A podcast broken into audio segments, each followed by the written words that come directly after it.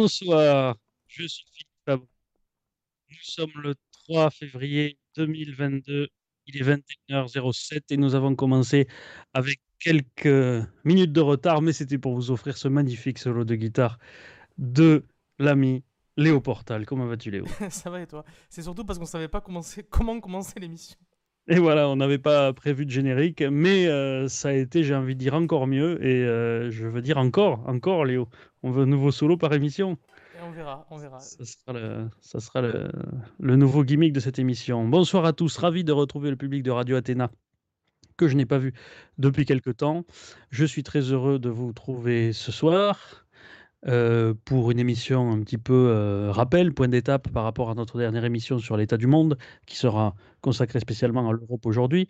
Je vous invite dès à présent à mettre des pouces bleus sur cette vidéo, à la partager si elle vous intéresse, et même à la partager dans le doute. Vous verrez bien si elle vous intéresse ensuite. Euh, et je vous invite bien sûr à vous abonner à la chaîne, à ma chaîne que je tiens avec l'inadmissible Léo Portal et sur laquelle nous faisons euh, deux émissions live par semaine à 21h30, généralement lundi et jeudi. Euh, donc pour ne rien rater de notre actualité et pour euh, voir éventuellement les émissions que vous avez ratées depuis maintenant deux mois que nous en sommes là.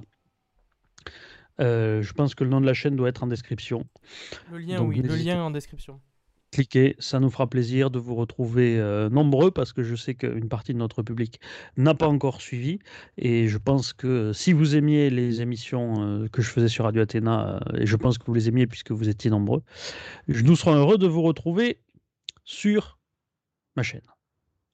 N'est-ce pas Léo? Ai-je oublié quelque chose Pardon, j'étais sur le, sur le chat. Euh... Ben, je crois que tu n'as rien oublié, mais j'ai envie de répéter ce que tu as dit, c'est-à-dire abonnez-vous à la chaîne de Philippe Fabry. Euh, la structure de l'histoire a été rééditée entre-temps aussi, euh, fin novembre. Il apparaît à l'écran, normalement je crois aussi que c'est dans la description. Donc, euh, donc voilà. Voilà, il ne faut jamais hésiter à répéter, car entre l'inconvénient de se répéter et la nécessité de se faire entendre, il n'y a pas à balancer, comme disait je ne sais plus qui. Ah, c'est pour ça, c'est à cause de tous les, tous les commentaires. Ouais, bravo Léo, etc. que tu que étais en train de, lire les commentaires. J'ai quand même été voir ce qui se passait. Euh, ta, ta, phrase, c'était euh, c'était euh, Maïté qui la disait, je crois. Ah oui, ça devait être ça. Alors j'ai vu juste avant qu'on démarre l'émission que le comte du Monténégro avait fait un don à Radio Athéna et je pense qu'il faut le remercier pour ça. Merci, merci comte. Alors je ne sais pas s'il avait, s'il avait posé une question déjà ou fait une remarque en même temps. Euh, ah si, mais écoute, euh, mais on va peut-être partir de là. On va peut-être partir de là. Tiens, le cône du Monténégro euh, nous aura donné notre point d'entrée. L'erreur historique de l'OTAN dans les années 90 n'a-t-elle pas été de ne pas inviter la Russie à rejoindre l'organisation? Alors effectivement, je pense qu'il faut repartir de là. Il faut repartir de l'historique parce qu'on va faire cette émission déjà pour pour sortir d'une d'une chose, d'une analyse que j'entends trop alors qu'elle est fausse et on ne peut plus la considérer comme vraie, en tout cas depuis le mois de décembre, qui est qu'il n'est question que de l'Ukraine et de l'éventuelle adhésion de l'Ukraine à l'OTAN. Euh, parce qu'il n'y a pas que ça. En réalité, ce qui pose problème à la Russie de Vladimir Poutine aujourd'hui, c'est toute l'extension de l'OTAN au-delà de, euh, euh, de l'Allemagne, en fait, hein, tout simplement, plus à l'ouest, plus à l'est que l'Allemagne, euh, avec, vous le savez, le récit, on en reparlera, de la promesse qui a été faite euh, aux Russes, etc. Et en, décembre, la Russie a présenté comme exigence le retrait de toutes les forces de l'OTAN des pays qui ont adhéré en 1997, donc les pays baltes, la Pologne, la Roumanie, etc., afin en fait de renvoyer l'OTAN à ses frontières, va-t-on dire, d'avant la fin de la guerre froide. Donc effectivement, la grande question dans cette confrontation Russie-OTAN, puisque c'est de ça qu'il est question, euh, c'est à la fois est-ce que l'OTAN a bien fait de s'étendre? Et question corollaire, j'ai envie de dire, est-ce que ça n'a pas été une erreur de ne pas inviter la Russie dedans? Parce que on peut se dire, euh, ça n'aurait pas été un problème que l'OTAN s'étende si on avait intégré la Russie. Alors que s'étendre sans intégrer la Russie, ça paraît effectivement très excluant pour la Russie. Alors il faut se remettre dans le contexte.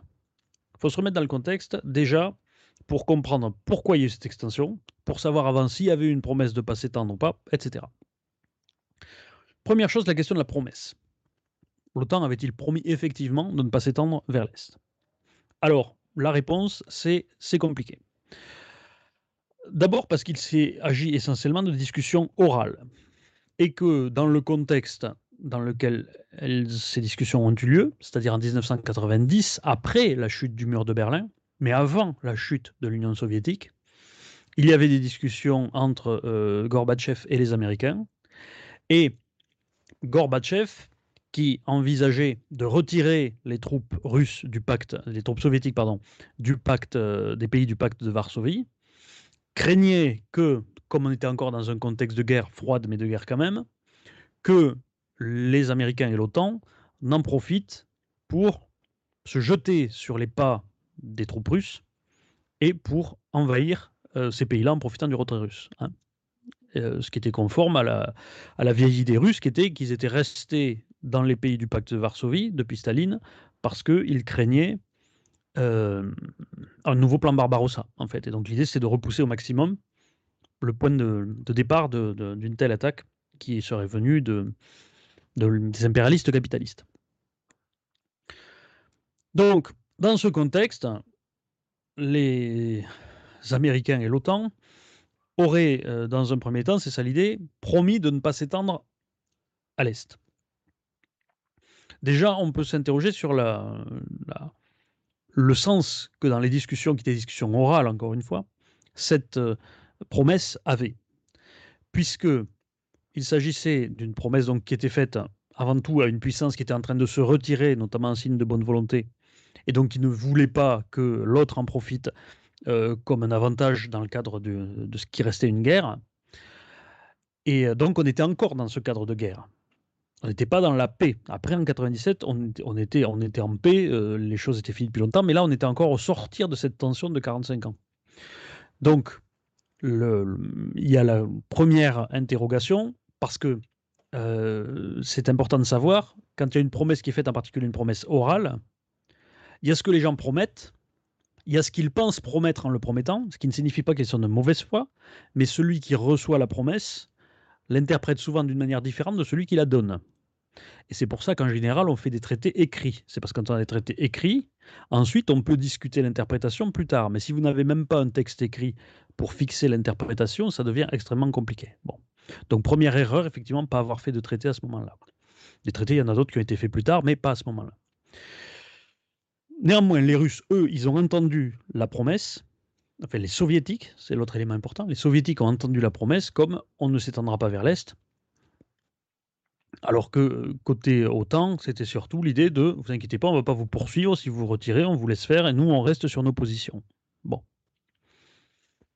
Deuxième élément à prendre en compte, euh, la promesse, en tout cas la, discussion, mais oui, il y avait une promesse, hein, si on peut discuter de son contenu, il y en avait vraisemblablement une, orale, a été faite au président de l'Union soviétique, qui était Mikhail Gorbatchev. Or, en 1991, l'Union soviétique s'effondre sur un mouvement sécessionniste de la Russie et d'autres républiques qui l'ont suivi, mais au premier chef la Russie, notamment parce que la Russie en avait marre de payer pour les autres républiques soviétiques. Les Russes estimaient que c'était eux qui travaillaient pour les autres. Et donc l'Union soviétique s'effondre. Et à partir de là, Mikhail Gorbatchev n'a plus de poste. Le président de la Fédération de Russie, c'est Boris Yeltsin, mais la fonction de Gorbatchev disparaît. Et c'est essentiellement la Russie qui hérite de, euh, de la personnalité juridique de l'Union soviétique. Mais l'Union soviétique n'existe plus. Et les promesses ont donc été faites à une autorité qui n'existe plus. Ça, c'est un problème. C'est un problème pourquoi? Parce que quand il va s'agir, bon, il y a certes les, pays euh, d'Europe de, l'Est du pacte de Varsovie qui vont être intégrés dans l'OTAN, mais il y a aussi des républiques d'ex-Union soviétique qui vont être intégrées. Or, la doctrine euh, occidentale, et même devant l'ONU, c'est que tous ces États, ces républiques soviétiques qui se sont séparés au moment de l'effondrement de l'Union soviétique, ont acquis une pleine souveraineté. Donc fallait-il considérer que la souveraineté de ces pays-là était entravée par une promesse qui avait été faite à l'Union soviétique avant, et donc leur volonté notamment de pouvoir intégrer l'OTAN? C'est un problème juridique, ça, qui ne se règle pas d'un claquement de droit. On peut faire plusieurs interprétations, mais on ne peut pas considérer que la réponse est effectivement tout à fait évidente. Après, il est clair que tout ça aurait dû être discuté entre les Américains et les Russes. C'est clair. Bon. Mais je continue sur l'extension à, l'Est. Pourquoi l'OTAN s'est étendue à l'Est? Ce n'est pas uniquement dans le, et d'ailleurs ce n'est pas principalement dans le but de menacer la Russie à l'époque. Le principal but et la principale préoccupation des pays membres de l'OTAN à l'époque, c'est que, et les plus grands théoriciens euh, en géostratégie aux États-Unis ont écrit sur ce sujet, notamment John Mersheimer.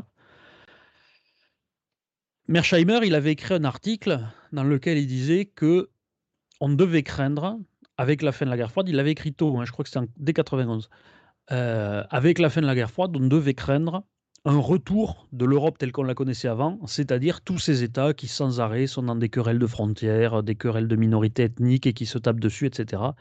Donc il fallait craindre une, Europe instable. Vraisemblablement que ça arriverait. Pourquoi? Parce que le pacte de Varsovie et l'OTAN se dissoudraient, puisque la guerre froide était finie, et donc l'Europe serait à nouveau livrée à ses vieux démons et à son instabilité. D'accord? C'était ça ce qui se pensait dans les, dans les niveaux universitaires, mais ce sont ces gens que lisent les dirigeants. Hein. donc c'est avec eux qu'ils se forment. Donc c'était la pensée globale de l'époque. Or, l'OTAN ne, disparaît pas, le, le pacte Varsovie s'effondre, l'Union soviétique s'effondre, et effectivement, tout de suite, qu'est-ce qu'on voit dans l'espace ex-soviétique? On voit apparaître des querelles de frontières entre les républiques d'Asie centrale, euh, entre l'Azerbaïdjan et l'Arménie, avec le problème du Haut-Karabakh, et le, on voit que la Géorgie elle-même commence à avoir des problèmes avec l'Ossétie, l'Abkhazie, tout ça. Et, et donc, la grande peur qu'il y a aux États-Unis, mais aussi au, en Europe, chez les pays européens, c'est que l'Europe de l'Est, à son tour, connaissent des désordres de ce genre-là. Or, l'Europe et l'OTAN avaient déjà géré ce type de désordre ex-Yougoslavie. Ils voyaient ce que ça avait donné dans le Caucase, et donc ils disaient si c'est aussi en Europe de l'Est, on ne va pas en finir. avec tout ce que ça impliquait de flots d'immigration, de, banditisme, etc., dans des zones de guerre comme ça. Donc l'expansion de l'OTAN a été vue notamment comme un moyen effectivement de remplir le vide laissé par le pacte de Varsovie, histoire de garantir que ces pays-là seraient tous étant pris dans une alliance défensive les uns avec les autres, ne pourrait pas se taper dessus et donc ça aurait un effet neutralisant qu'avait jadis le pacte de Varsovie. D'accord? Donc il y a vraiment l'idée, si vous voulez le dire vulgairement, l'idée pour l'OTAN de gérer le merdier qui avait été laissé par la Russie, qui s'était retirée et qui avait ensuite effondré l'Union soviétique. D'accord? Parce que c'est la Russie qui a effondré l'Union soviétique, clairement, hein, en s'en retirant avec Helsinki. Bon. Alors cependant, cependant, les Américains savaient très bien que... Alors, juste je précise, donc il y avait cette préoccupation-là. Sans doute qu'il y avait une partie euh, des dirigeants américains, des faucons, qui gardaient l'idée que le russe était l'ennemi, qu'il fallait l'empêcher de revenir, etc. Ou des gens qui se basaient sur la théorie de Brzezinski, qu'il faut s'avancer le maximum pour empêcher la Russie, de réémerger. Il y en avait sans doute qui pensaient comme ça, donc qui restaient sur l'idée qu'ils n'étaient pas sortis de la guerre froide, qu'il fallait profiter de la victoire. Mais il y avait aussi une partie qui pensait que ça permettrait de calmer les choses. Euh, en revanche, euh, aux, États-Unis, il y avait également ceux qui savaient que euh, les Russes n'en voulaient pas de cette extension de l'OTAN, et n'en voulaient toujours pas, et que Yeltsin s'y opposait notamment. Mais au moment où ça s'est fait, Yeltsin était dans une position un petit peu difficile. Hein, vous savez, c'est l'époque où les États-Unis envoyaient les spin doctors pour le faire euh, réélire, etc., et sauver un peu sa situation. Et donc, il a accepté l'extension de l'OTAN en échange de l'aide américaine en interne pour lui être réélu là aussi, euh, les États-Unis ont euh, essayé, euh, savaient dans quel chaos risquait de sombrer la Russie et se disaient que Yeltsin était la moins pire solution à ce moment-là. Il n'y a pas que de bonnes intentions en géostratégie, mais il faut voir qu'il y en a aussi. Hein, c'est ça que je veux dire. Il ne faut pas faire dans l'angélisme. Il y a des questions d'intérêt, d'accord, mais il y a aussi des questions de crainte qu'un endroit s'effondre, parce que ça aurait été, euh, encore une fois, du bazar à gérer. Or, il y en avait beaucoup qui savaient que dans une Russie qui allait devenir capitaliste, il y avait aussi de l'argent à faire, etc. Mais il ne fallait pas que la mafia triomphe partout, sinon c'était dangereux. Même si euh, ça a été le règne des oligarques sous, sous Yeltsin, mais bon, voilà, ce qu'était le, le, projet. Et en même temps, pendant tout ce temps-là, avec euh, le partenariat euh, pour la paix, qui pour un bon nombre de pays a été en fait un sas d'entrée, une antichambre de l'OTAN, la Russie a été associée à l'OTAN. Et pendant un moment, il y a eu une véritable volonté donc d'associer la Russie à l'OTAN. Et la collaboration s'est faite de plus en plus intense, on va dire, jusqu'à l'arrivée de Vladimir Poutine. Mais ce n'est pas Vladimir Poutine qui a mis fin volontairement. Au contraire, Vladimir Poutine, semble-t-il, avait encore plus la volonté de continuer à rentrer dans ce dialogue d'égal à égal. Euh, alors effectivement, il y a l'anecdote comme quoi euh, Vladimir Poutine, euh, devant Clinton, aurait dit un jour, et pourquoi... en fait, on leur posait la question, je crois, de savoir et si la Russie rentre en l'OTAN, et que je crois Poutine avait dit un truc du genre, pourquoi pas Il me semble pas qu'il l'avait proposé lui-même. Mais effectivement, c'est quelque chose qui gênait les Américains, parce que aux États-Unis, encore une fois, vous aviez des gens pour lesquels, et il faut le comprendre aussi, vous sortez de 45 ans de guerre froide, ça veut dire que toutes vos élites du renseignement, vos élites des affaires étrangères, etc., ce sont des gens qui ont géré un antagonisme avec l'Union soviétique, et donc essentiellement avec les Russes, pendant des décennies. Donc il faut être un petit peu naïf pour penser que des gens qui ont été sélectionnés pour ça, formés pour ça et qui ont travaillé pour ça, du jour au lendemain, vous leur disiez que ceux dont ils doivent se méfier, etc., euh, il n'y a plus de problème, c'est des copains. Ça, vous comprenez bien que ça ne peut pas fonctionner. Bon. Alors qu'inversement, en Russie, les élites, très rapidement, ont été euh, véritablement cherché à tourner la page. C'est-à-dire, euh, il y avait cette idée, mais regardez, nous, on n'est plus l'Union soviétique, on est à nouveau la Russie, donc vous n'avez pas de raison de vous méfier de nous, etc. Mais l'OTAN est resté, et notamment les, élites, américaines, sont, sont restées euh, notamment au niveau de l'État profond, sont restés très méfiants vis-à-vis de la Russie pour les raisons que je viens de dire. Et donc, c'est à ce moment-là que vous avez eu un décalage, si vous voulez, entre la bonne volonté, une certaine bonne volonté russe essentiellement dans les élites d'ailleurs, parce que euh, dans l'opinion publique, le, rapprochement avec l'OTAN n'a jamais été bien perçu. Hein. En Russie, il y avait pareil, parce que peut-être euh, à cause d'une force d'inertie, l'opinion publique russe qui avait été travaillée durant toute l'Union soviétique avec l'idée du méchant impérialiste capitaliste, etc., avait du mal, même une fois l'Union soviétique effondrée, avec l'idée de on s'allie tout d'un coup avec, euh, avec les ennemis d'hier. C'était difficilement bon. Donc c'était plutôt du côté des élites. Et donc, il y a eu ces tentatives de rapprochement. Il y a eu beaucoup de bonne volonté, notamment après le 11 septembre 2001, parce que Vladimir Poutine a espéré, à travers l'idée de guerre contre la terreur euh, qui avait été lancée par George Bush, qu'il euh, serait soutenu dans son combat euh, contre les islamistes en Russie, notamment les Tchétchènes. Euh, ce qui a été le cas d'ailleurs pendant un moment, il y a une espèce de deal comme ça où en gros euh, l'Amérique euh, admettait que le combat russe contre ces islamistes s'inscrivait dans la même logique que la guerre contre la terreur américaine. Et de leur côté, les Russes laissaient survoler leur espace aérien pour aller jusqu'en Afghanistan, poussaient les Kazakhs à autoriser l'usage d'une de leurs bases par les États-Unis et par l'OTAN, etc. Voilà ce qui s'est passé. Mais malgré tout, il y a eu une résistance du côté occidental à pousser l'intégration plus loin. Et il y a eu le déploiement, le, début du déploiement de, troupes et d'équipements militaires dans les pays de l'OTAN qui avaient été étendus. Ça, ça a été un deuxième problème pour les Russes. Parce que déjà, une première partie, euh, l'intégration dans l'OTAN des pays d'Europe de l'Est, c'était euh, un peu une, humiliation, mais en pratique, ça ne changeait pas grand-chose. Euh, par contre, à partir du moment où des troupes de l'OTAN ont commencé à être déployées dans ces pays-là, et où les Américains ont commencé à déployer des systèmes antimissiles, en disant que c'était déployé vis-à-vis de la menace iranienne qui grimpait vis-à-vis de la Corée du Nord, ce qui n'est pas forcément un faux prétexte, hein, parce que le, bouclier américain en Europe aurait jamais, jamais pu arrêter une attaque de missiles russes, hein, clairement. Ça, avec l'effet de saturation, c'était impossible. Mais pour les Russes, il y avait l'idée que des systèmes antimissiles, on pouvait y mettre aussi des missiles, sans que ça se voit trop, qui ne soient pas des missiles antimissiles, mais des missiles offensifs. Et donc, on revienne à une forme de crise des euromissiles à l'avantage des États-Unis, avec des missiles encore plus près euh, euh, qu'à l'époque. Ce qui est encore le discours de, Vladimir Poutine d'ailleurs, hein, je vais y revenir, mais sur l'idée des missiles à. Ainsi, des missiles à Kharkov, c'est ça l'expression qu'il a employée. Donc, c'est à ce moment-là que ça a véritablement commencé à bloquer et que le rapprochement, l'effet de rapprochement de la Russie avec l'OTAN s'est inversé. Et que l'idée de, que les Russes, si vous voulez, en plus, ont totalement renoncé à, entrer à, toute velléité d'entrer l'OTAN, sachant qu'il n'en avait pas qui avait été faite, hein, et que à la base, si les Américains et les, dans l'OTAN ne voulait pas intégrer aussitôt la Russie dans l'OTAN, c'est parce que c'était c'était c'était compliqué à faire notamment sur un certain nombre de points de vue techniques. Ce n'était pas forcément exclu, mais en plus, euh, on savait que l'OTAN, euh, que la Russie a eu pendant plusieurs années ses problèmes avec la guerre de Tchétchénie. Donc intégrer un pays euh, dans l'OTAN qui est en guerre, c'est quelque chose qui généralement ne se fait pas. Hein, dans une alliance défensive, vous avez toujours des gens qui n'en veulent pas.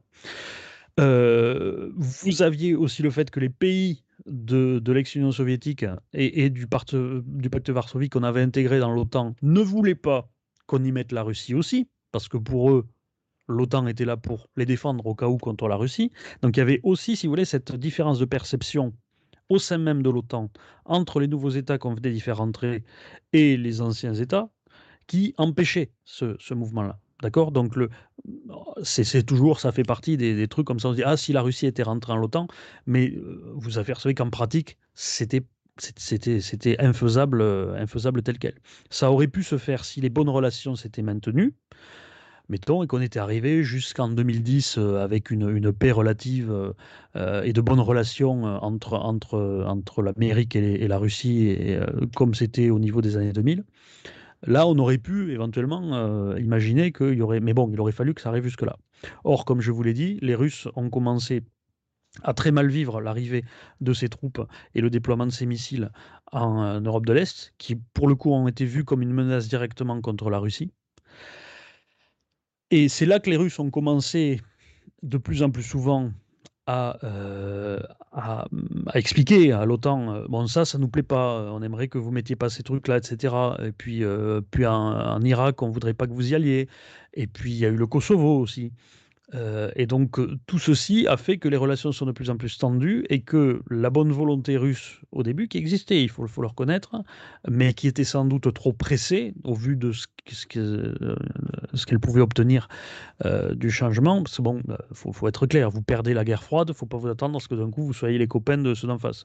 C'est sûr que le perdant a envie de tourner la page très très vite, mais c'est pas forcément adapté à ce qu'attendent les, les gens qui gagnent. Et donc c'est là que ça a coincé beaucoup et que les relations ont commencé à se dégrader.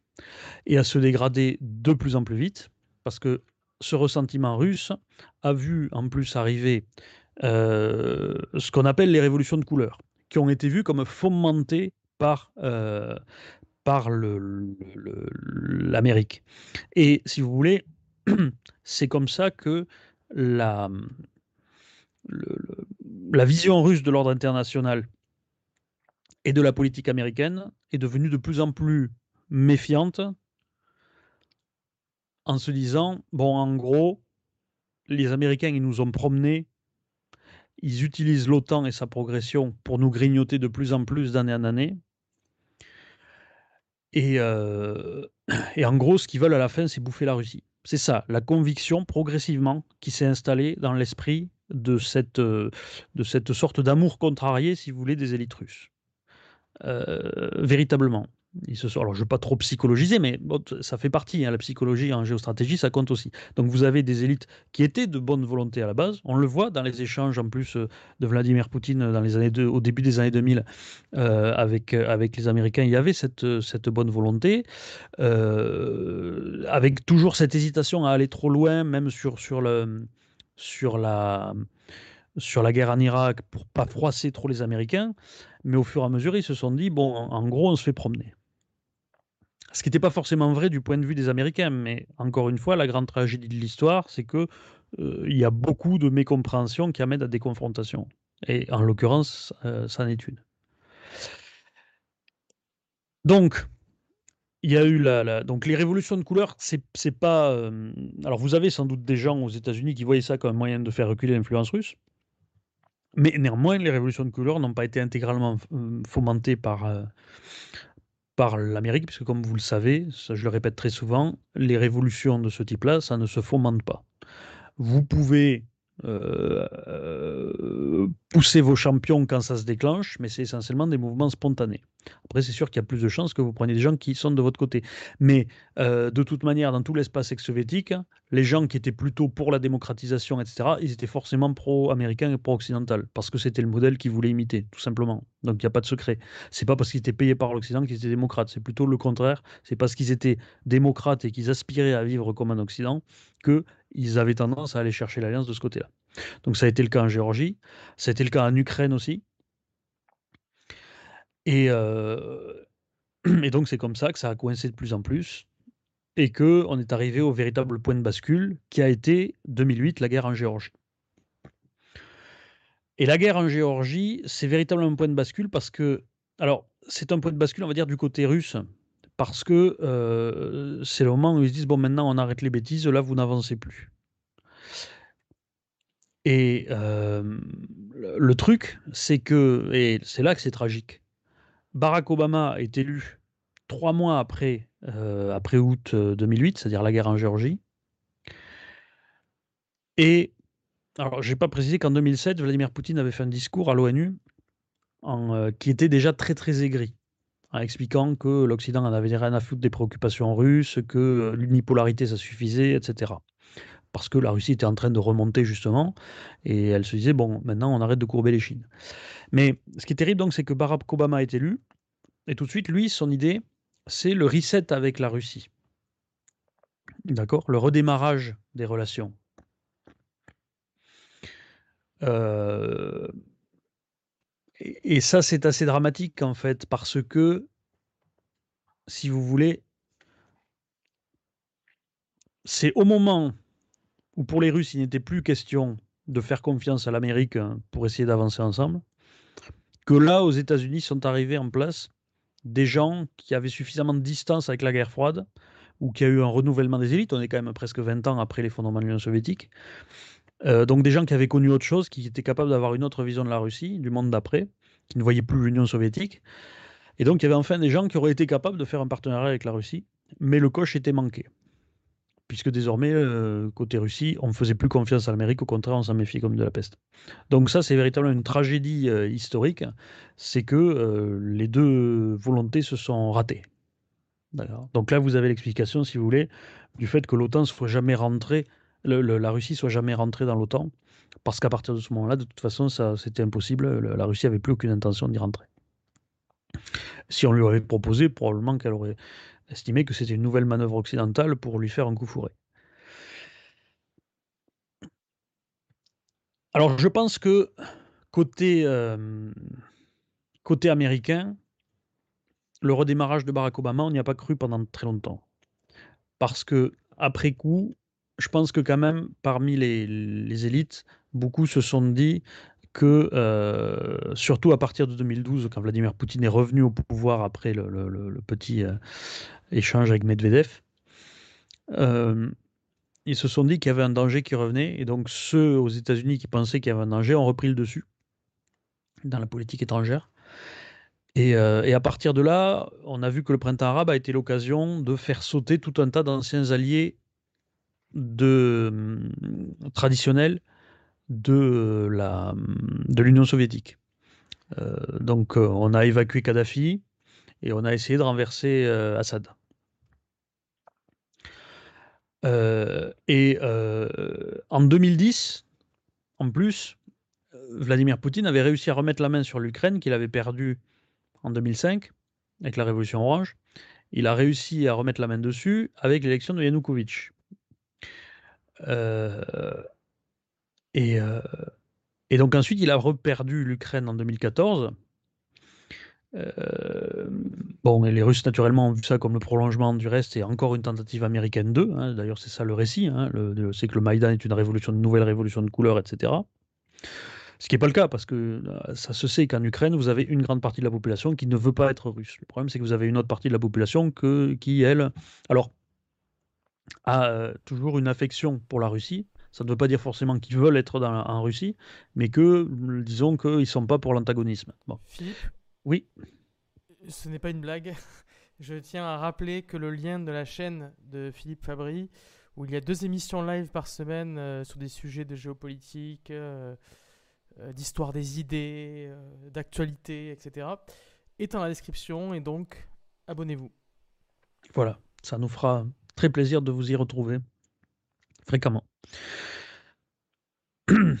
Où étais-je?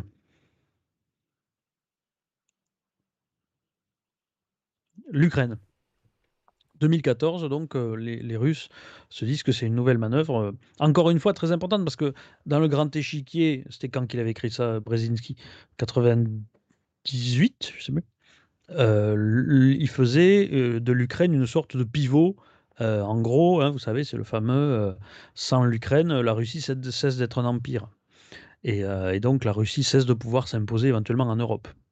Ce qui est un souci américain, hein, puisque je rappelle que Brzezinski disait aussi que sans l'Amérique, sans l'Europe, l'Amérique est puissante, mais pas toute puissante. Donc il faut tenir l'Europe pour euh, rester le, roi du monde.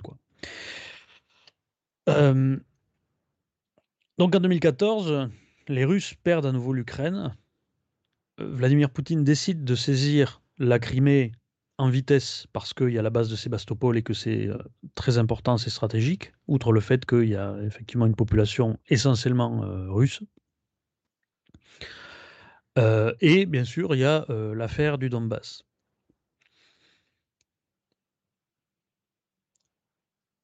Ça crée l'antagonisme que ça crée, puisqu'il y a les sanctions qui apparaissent et qui seront maintenues jusqu'à aujourd'hui.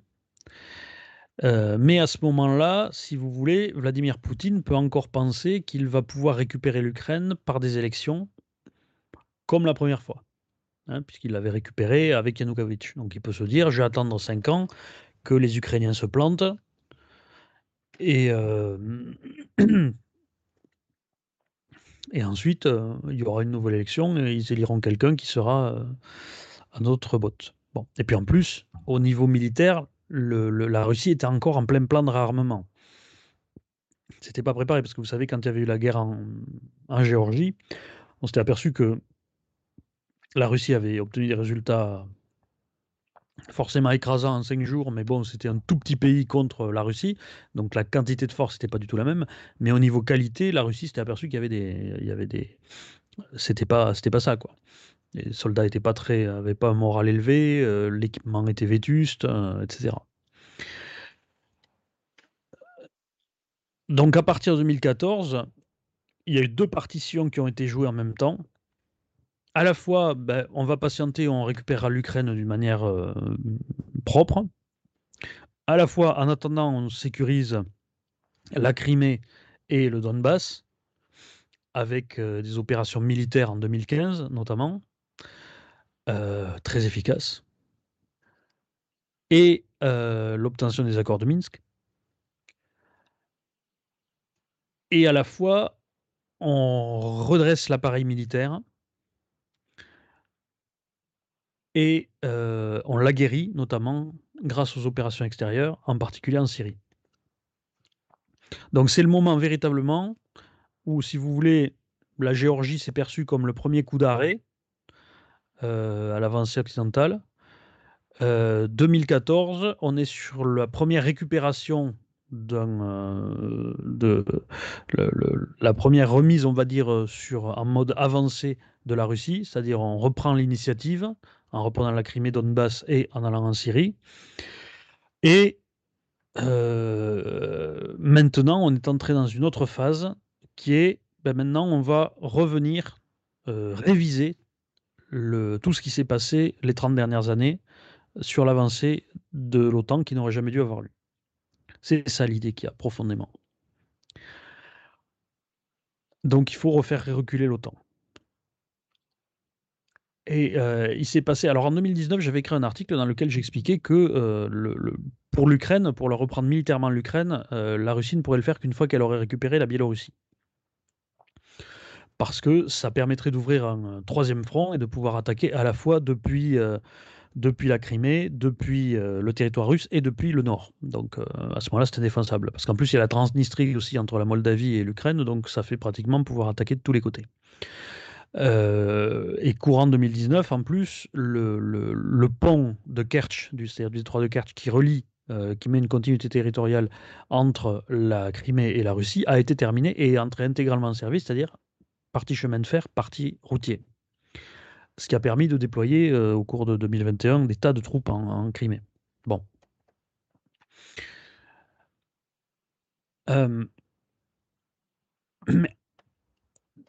donc j'anticipais cette attaque de, l'Ukraine de tous les côtés.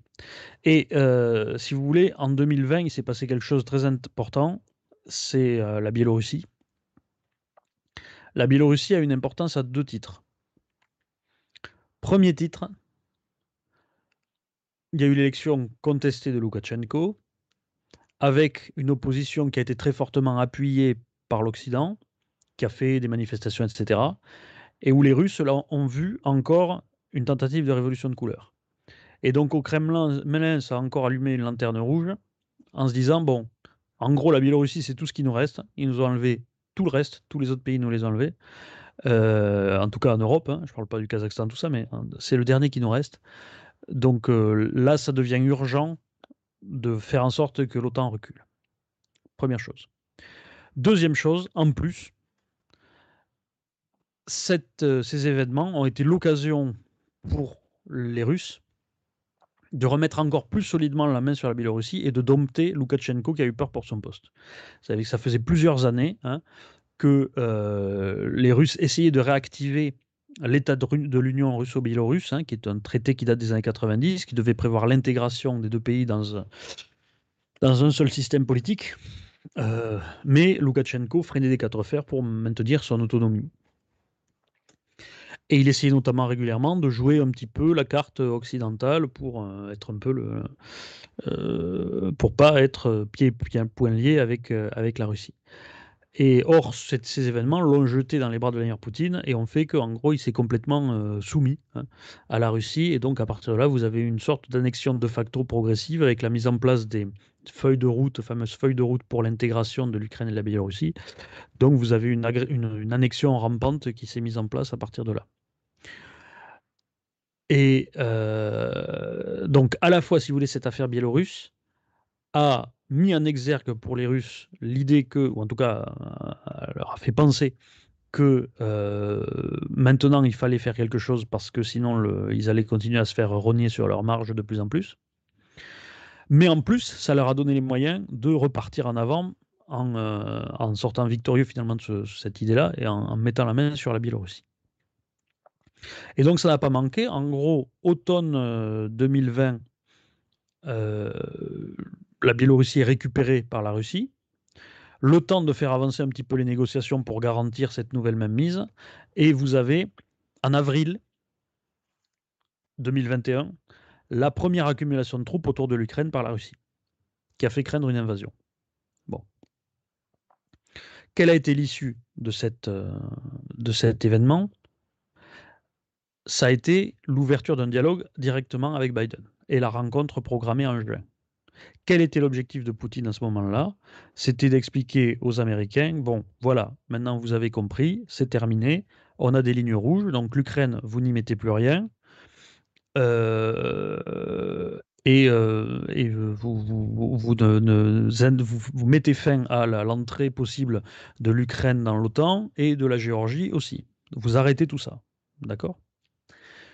Donc on peut considérer qu'effectivement c'était un bluff en avril pour obtenir ça, cette rencontre, et enfin poser l'Union rouge et dire aux Américains maintenant vous, vous, arrêtez et vous, reculez, vous faites un pas en arrière, vous, dites que vous n'intégrerez pas. Euh, bon. Euh, tomber dans l'oreille d'un sourd, les Américains euh, n'ont rien fait, ils se sont dit non, laisse tomber. En plus, ils étaient plus occupés avec leur merdier afghan à ce moment-là. Euh, qui à la fois donc leur a vraisemblablement empêché de prendre la mesure de, de, la détermination des Russes, et à la fois a donné une image déplorable des États-Unis et de leur capacité à maintenir euh, leur, euh, leur domination militaire comme avant. Donc là aussi, double effet néfaste. Donc en juillet, Vladimir Poutine publie un texte euh, sur le site du Kremlin dans lequel il explique que, en gros, l'Ukraine est un État pas légitime, que les Ukrainiens et les Russes sont un seul peuple, etc. Donc toute une légitimation idéologique d'une éventuelle euh, euh, destruction de l'État ukrainien. Et à l'automne, on s'aperçoit que l'accumulation de troupes a repris et elle dure depuis. Et en décembre, donc, ce que je disais tout à l'heure, en décembre, les Russes amènent une, et publiquement, euh, devant l'opinion internationale ensemble, c'est, moi je l'ai immédiatement interprété comme ça, c'est les Russes ont décidé que c'était le moment de contester publiquement, de se, ils s'estiment assez forts pour ça, le, l'ordre international tel qu'il est et tout ce qui s'est passé depuis 30 ans avec l'extension de l'OTAN. Et donc, d'où les exigences que j'ai dit tout à l'heure. D'accord? Donc, ce n'est pas une affaire ukrainienne. Ce qui se passe autour de l'Ukraine, le but, c'est dans ce grand jeu et ce jeu de 30 ans face à l'OTAN, c'est l'aboutissement de toute cette euh, relation tentative de rapprochement, échec, ressentiment et confrontation. Et donc l'idée, c'est de faire reculer l'OTAN. C'est pas que de faire, euh, de dire que l'Ukraine ne euh, sera pas annexée, parce que les Russes, faites bien attention à ce qu'ils ont dit. Ils ont dit à la fois on veut des garanties que vous n'avancerez pas en Ukraine, pas juste que l'Ukraine ne rentrera pas dans l'OTAN, mais en plus que vous n'augmenterez pas votre empreinte sur ce pays c'est-à-dire pas de déploiement même d'instructeurs ni de missiles, etc. Euh, mais ils ont dit en même temps, en même temps, les Américains, on leur fait pas tellement confiance, même si on a des accords écrits. Donc quand vous dites ça, ça veut dire que euh, vous ne voulez que des actes. Les garanties, quand ça veut dire que les garanties que vous exigez, on ne veut pas que vous signiez un traité, on veut que vous fassiez tout de suite ce qu'on vous dit. D'accord? Donc j'avais mis, cette, j'avais mis cet extrait humoristique de la saison 5 de Camelot où, euh, euh, où, Arthur, quand il a repris l'île de Bretagne, dit aux Romains euh, Vous tombez vos camps, vous ramassez votre bordel et vous vous barrez. En gros, c'est ça qu'ont dit les Russes aux Américains en décembre c'est vous ramassez votre bordel et vous vous barrez, go back to Germany, hein, et puis vous laissez, vous laissez toute l'Europe de l'Est. Donc tous ces enjeux-là, sont liés à l'affaire ukrainienne. On ne peut pas faire comme s'il était question que de l'Ukraine. Ce que recherche la Russie désormais, à travers la pression qu'ils mettent autour de l'Ukraine, c'est obtenir de l'OTAN l'évacuation de l'Europe de l'Est. Pas que de l'Ukraine, de l'Europe de l'Est. Et l'évacuation en acte, pas des engagements. C'est-à-dire pas des engagements écrits, pas des promesses. Et donc, si vous voulez, c'est pour ça que le risque militaire est élevé autour de l'Ukraine, parce que l'Ukraine serait le moyen pour la Russie d'obtenir ce qu'elle veut obtenir depuis longtemps, c'est le discrédit de l'OTAN. Montrer sa paralysie pour casser l'OTAN et pour pouvoir le repousser, et ensuite étendre une forme de domination au moins jusqu'à l'Allemagne, pour s'assurer un socle de puissance économique elle-même ayant la puissance militaire, qui lui permettre de faire jeu égal ensuite avec la Chine et avec la Russie, hein, ce que j'appelle la souveraineté souveraine, c'est-à-dire ceux qui ne sont les vassaux de personne. Donc c'est ça qui est en jeu aujourd'hui dans la discussion. Et les Russes, quand on me dit que les Russes n'ont aucun intérêt à aller en Ukraine, c'est complètement faux. Les Russes ont un intérêt même de lancer une opération militaire majeure en Ukraine et d'écraser l'Ukraine devant les Occidentaux. C'est de provoquer un effet de sidération en disant voilà ce qu'on est capable de faire si vous ne si vous reculez pas. Donc l'idée effectivement c'est de discuter d'abord, d'obtenir que les Occidentaux reculent, mais ils savent bien que les Occidentaux ne reculeront pas aussi facilement, que les États-Unis n'évacueront pas tous les pays d'Europe de l'Est. Donc l'idée c'est, ben, s'ils évacuent pas, on va envahir l'Ukraine, l'écraser comme ça en quelques jours, montrer, faire une démonstration de puissance de l'armée russe totale, qui fera s'effondrer la volonté notamment des euh, Européens de l'Ouest. Je pense en particulier à l'Allemagne, hein, qui a déjà montré ses signes de faiblesse avec, en bloquant les, euh, armes euh, que l'Estonie voulait livrer à, l'Ukraine. Et donc il y a l'idée en fait que si les Américains refusent de reculer, ce qu'ils feront probablement, la Russie donc envahira l'Ukraine pour faire une démonstration de puissance en même temps qu'elle récupérera l'Ukraine. Et si vous voulez, pour eux, c'est pas un calcul. Ils se disent de toute façon, l'OTAN est hostile. L'OTAN est jusqu'à nos frontières avec les pays baltes, avec la Pologne, puisque maintenant la, frontière russe, ça va être la frontière biélorusse, biélorusso-polonaise. Donc ils se disent, euh, si on fait rien, ils vont continuer à avancer. Si on avance, ben, au moins on aura, bon, la Biélorussie, l'ont pris, euh, on aura la Biélorussie et l'Ukraine, et on ne sera pas dans une situation pire vis-à-vis de l'OTAN qu'avant. C'est ça l'idée, hein, russe. Parce qu'ils disent de toute façon, ils déploient déjà des troupes, les Américains, dans les pays de l'OTAN, en Pologne, etc. Donc ils continueront à le faire.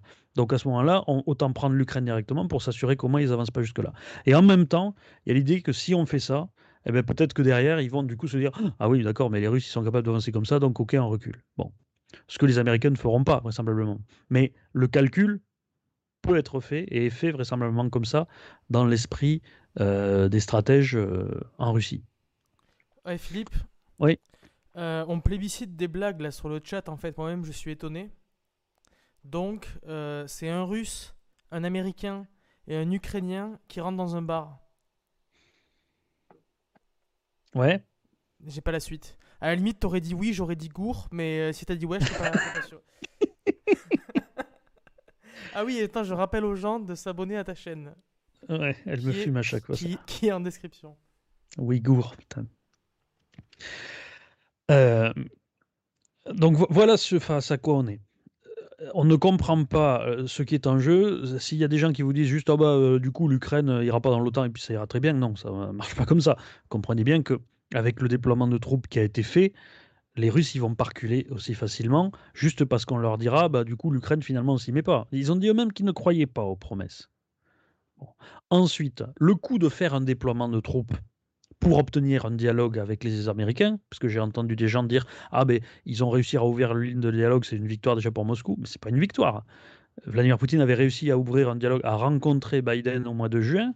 Ça n'a rien donné. Vous croyez que Vladimir Poutine est du genre à faire 3-4 fois d'affilée la même chose sans jamais obtenir de résultat? Vous croyez qu'il va faire un deuxième déploiement et qu'il va, il va se retirer juste parce qu'on lui a dit bon, d'accord, on discute? Soyons sérieux deux minutes. Pour que aujourd'hui les Russes n'envahissent pas l'Ukraine, il faudrait un retrait pur et simple des Occidentaux d'Ukraine, tout à fait flagrant, total et rapide. Et il faudrait aussi un retrait au moins partiel de troupes dans les pays de l'ex-pacte Varsovie et de l'ex-Union soviétique, c'est-à-dire les pays baltes. Euh, moi, moi, je pense que pour, pour que l'Ukraine ne soit pas envahie, il faut que le gouvernement français fasse un CERFA avec un numéro vert. Je, suis désolé, les gens Franchement, si j'avais eu des mecs comme ça avec moi en classe. Je, te trouve radical. Je te trouve radical. Franchement, euh, c'est, non, tu peux pas aller jusque-là. Euh, une guerre nucléaire éventuellement, mais un CERFA, putain, euh, non. Non, fils, c'est, c'est, trop, raide. C'est trop. C'est trop. Franchement, tu, tu, non, je, on va se faire, on va se faire striker la vidéo pour des trucs comme ça. tu crois, tu peux pas dire des insanités comme ça, les... Tu vois, tu, tu, me remplaces. Il y en a dans le chat, ils ont dit, c'est Philippe qui fait les blagues ce soir ou quoi Moi, je vais juste faire de la guitare. Ouais, c'est ça. On va trouver une nouvelle, euh, nouvelle configuration. Donc, ouais, voilà. Il n'y a qu'en obtenant des concessions aussi importantes que ça, c'est-à-dire une vraie victoire euh, stratégique, que l'invasion de l'Ukraine pourrait être évitée, selon moi. Je ne vois pas comment, en dessous de ça, Poutine pourrait décider de replier les troupes sans que ça paraisse un petit peu ridicule. Et surtout, encore une fois, ça serait le premier déploiement, pourquoi pas, mais là c'est le deuxième en un an, beaucoup plus approfondi en plus. Hein. Beaucoup plus approfondi. On amène du matériel, il est stocké. Il y a un déploiement massif en Biélorussie. Voilà. Donc, euh, si, il faudrait minimum des garanties immédiates de la part des Américains. Et si ça ne débouche pas dans les six mois sur de nouvelles garanties, je pense qu'on reviendrait sur euh, une accumulation de troupes troisième édition et que là, pour le coup, la guerre serait certaine immédiatement. Là, il y a encore cet espace qui est possible pour que ce soit évité, mais de toute façon, je, dis même si c'est évité là, ça, ça, reviendra plus tard, parce que ce que veut, ce que veulent les Russes, ce qu'ils demandent, c'est effectivement ce qu'ils veulent, c'est ce qu'ils ont l'intention d'obtenir et c'est ce que les Américains n'accepteront jamais.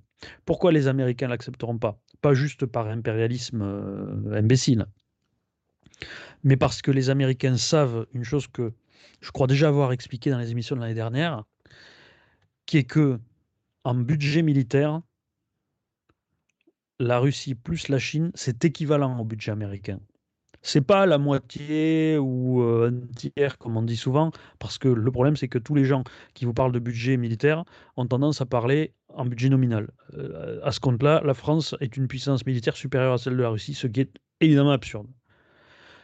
Euh, non, il faut regarder en parité de pouvoir d'achat, en particulier pour des pays comme la Chine ou comme la Russie qui fabriquent beaucoup eux-mêmes leur matériel et qui ont une main-d'œuvre beaucoup moins chère. Et à ce moment-là, vous avez une parité du budget militaire américain et des budgets militaires russes et chinois. Ça veut dire que dans une confrontation, l'Amérique n'est pas sûre de la remporter. Et elle en est peut-être moins sûre que jamais dans son histoire. Économiquement, elle était beaucoup plus avantagée face au combo Allemagne-Japon dans les années 40 qu'aujourd'hui face à la Chine et la Russie. Il n'y a pas de question là-dessus. Donc, la seule chose qui permet à l'Amérique de penser qu'elle pourra l'emporter dans cette confrontation, quelle que soit la forme qu'elle prenne, c'est de maintenir l'intégrité de son système d'alliance, c'est-à-dire l'OTAN et dans le Pacifique, avec l'OCUS par exemple qu'elle redéveloppe avec l'Australie. C'est ça la priorité des priorités pour les États-Unis, c'est de maintenir le système d'alliance. Et ils ne peuvent pas maintenir le système d'alliance si, à la première exigence de la Russie, ils se replient, vous comprenez bien, euh, de tous les pays d'Europe de l'Est euh, qui ont été intégrés à l'OTAN. Parce qu'à ce moment-là, c'est tout le système d'alliance qui s'effondre, et c'est l'Amérique qui se retrouve virtuellement seule contre la Chine et contre la Russie. Donc c'est fini, l'Empire américain capoute du jour au lendemain, si c'est comme ça. Donc c'est pour ça que les Américains ne peuvent pas reculer. Parce que sinon, ils s'estiment eux-mêmes trop en danger. Et donc on est face à des pays comme ça qui, qui s'estiment en danger pour leur souveraineté, en danger militaire, chacun de leur côté. Et c'est pour ça que, selon moi, la mécanique de l'escalade est, euh, est, impossible à éviter à ce niveau-là. Mais du coup, c'est bien ça que je voulais vous faire comprendre ce soir. C'est que, c'est pour ça que j'ai ça euh, autant, euh, autant Russie la revanche. C'est que il y a vraiment toute cette dynamique qui est engagée depuis 30 ans et que l'enjeu aujourd'hui, c'est l'existence même de l'OTAN dans ses frontières actuelles c'est pas juste l'Ukraine. Si vous écoutez les raisonnements qui veulent que c'est juste l'Ukraine, vous comprenez pas. Et si vous écoutez des gens comme Éric Zemmour, semble-t-il, qu'il a dit, euh, je sais pas si c'était tout à l'heure ou, hier, que euh, en Ukraine, en gros, il se passe rien, que c'est les, médias américains qui font de l'agitation. Franchement, faut être vraiment très con pour dire un truc comme ça. Euh, franchement. Vous ne pouvez pas dire que c'est une agitation médiatique anglo-saxonne, comme si les Russes n'avaient pas publié d'une manière qui a choqué tout le monde diplomatiquement, parce que quand vous voulez faire des, des, négociations sérieuses, normalement, c'est par euh, c'est secret. Hein. Euh, quand vous publiez une liste d'exigences en disant ce qu'on veut, c'est que vous retiriez de là, là, là, et puis vous sortez, et puis c'est fini, vous cassez avec votre bordel. Euh, c'est pas les Américains qui, ont, qui, ont, qui ont publié euh, une fausse déclaration en russe. Hein. C'est les Russes qui ont sorti ça après avoir accumulé du matériel dans une ampleur qui est sans précédent depuis 30 ans. Donc dire que c'est un truc médiatique monté en Occident, c'est pas vrai. Dire qu'il y avait régulièrement des déploiements de soldats russes, oui, on le sait qu'il y a des dizaines de milliers de soldats russes depuis 2014 aux frontières avec l'Ukraine. Évidemment, ça on le sait. Mais ça n'a jamais été comme ça. C'était pas comme ça déjà en avril. Et aujourd'hui, c'est encore bien pire qu'en avril. Donc il ne faut pas faire comme s'il se passait rien. Voilà. C'est absurde. Il se passe quelque chose de très important. Et vous savez ce que j'en dis. Euh, c'est la troisième fois dans l'ère moderne qu'on voit ça en Europe. On a vu ça avec la France napoléonienne, on a vu ça avec l'Allemagne hitlérienne. À chaque fois, c'est les mêmes ressorts. Vous avez la thalassocratie et la puissance sur le continent. La puissance sur le continent craint d'être dominée par la thalassocratie. Hein. Napoléon avec la perfide Albion, euh, Hitler avec l'Angleterre, tout pareil. Et vous savez, cette escalade euh, de la peur et de la méfiance qui, à chaque fois, même mène, au même résultat.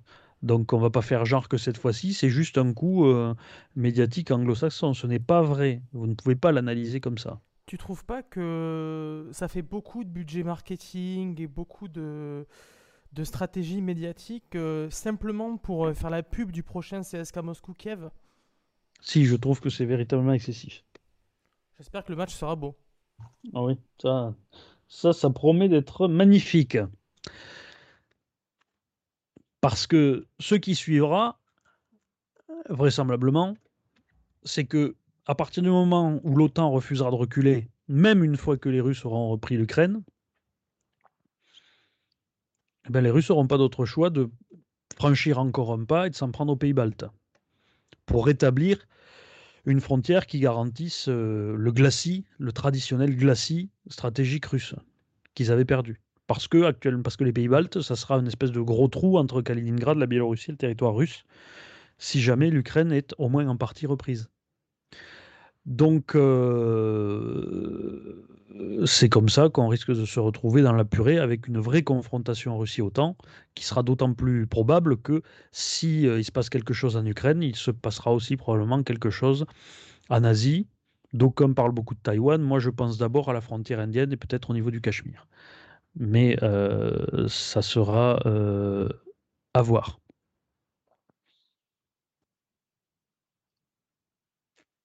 Hop. Je voulais te dire qu'il y avait eu un don aussi avec une question, donc je voulais te la poser.